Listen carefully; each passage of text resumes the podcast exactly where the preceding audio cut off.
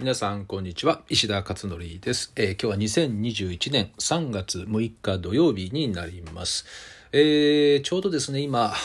鎌倉まで歩いて、えー、戻ってきたところでして、結構ね私は休日になって天気がいいと鎌倉まで歩いていくんですけど大体まあ今日は北鎌倉ですけどね2時間ちょうど2時間ぐらいやったかな。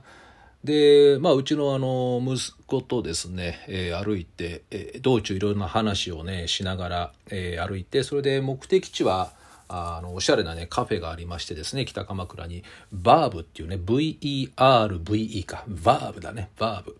えー、これチェーン店なのかな？なんか、ものすっごいおしゃれでね、えー、コーヒーはまあ抜群に美味しいんですよね。でまあ鎌倉とか行ったらあの結構の頻度でそこにはいつも寄るんですけれど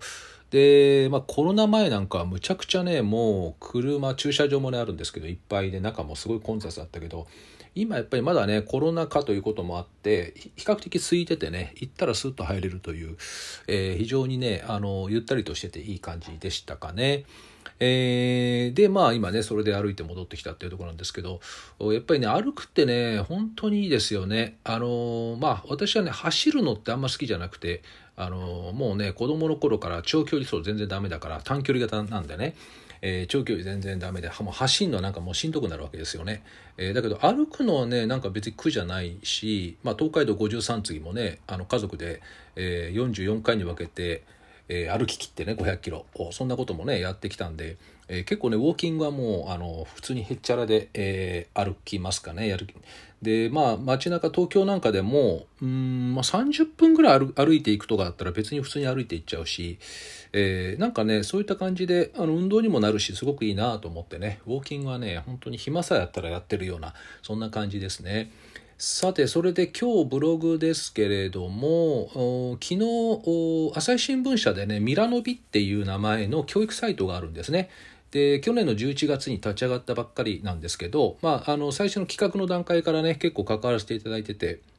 それで、えー、私の記事もですね、えー、そこに今連載で月2回、1回か2回ぐらいの割合で出てるんですけど、で今回5回目か。5回目11、12、1、2、3だからまあまあ月1ぐらいの割合なのかな、えー、今5回目の記事が出ているところです。それでこのリンク先をね貼ってあるので、まあ、よかったらぜひご覧くださいってことなんですけれども。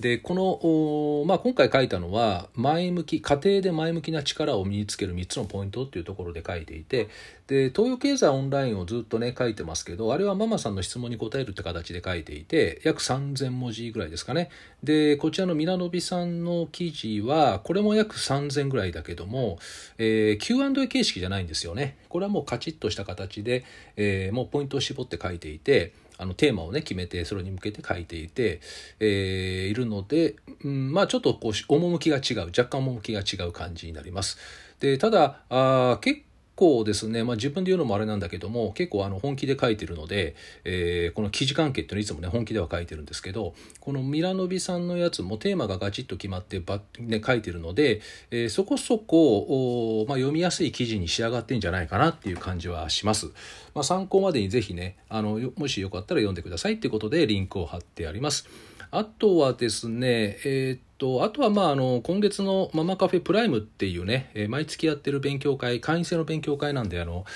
なんですけど、東京と大阪とズームと、あとは録画関係かな、録画オンラインのメンバーも今いらっしゃるんで、えー、まあ、こういった、ああの、ママカフェプライムっていうね、勉強会をもう3年ぐらいやってますが、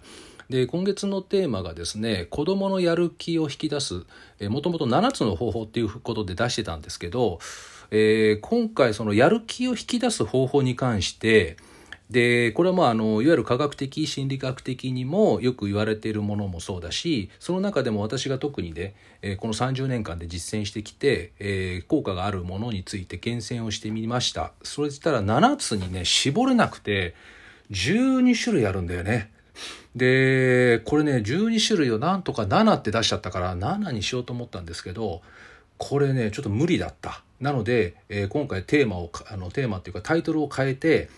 えー、子供のやる気を引き出す12のメソッドというふうに12にしました。えー、全部これ重要なんですよね。ただ12って出すんだけど、あのまあ12種類全部やる必要なくて子供によってはみんなそのタイプが違うからね子供のタイプが。あとまあ親のタイプもまた違ってくるので、えー、そうするとですねどのアプローチがうまくいくかっていうのがあ分からないですよね。なので例えば3つありますって言ったって3つとも全部ダメっていうケースもあるんですよね。だけどこの12種類っていうのは私が今までやってきた中においてはほぼ全部なのでこれおそらくどれかには当たるはずということで、えー、12種類出したということですね。なのでこれのうちのどれか1つか2つがおそらく実践してみるとね効果があるんじゃないかなということで、全部やる必要はもちろんないということで12種類を出しています。で、まあ、3月の10日来週のだから水曜日かの東京のプライムから始まって、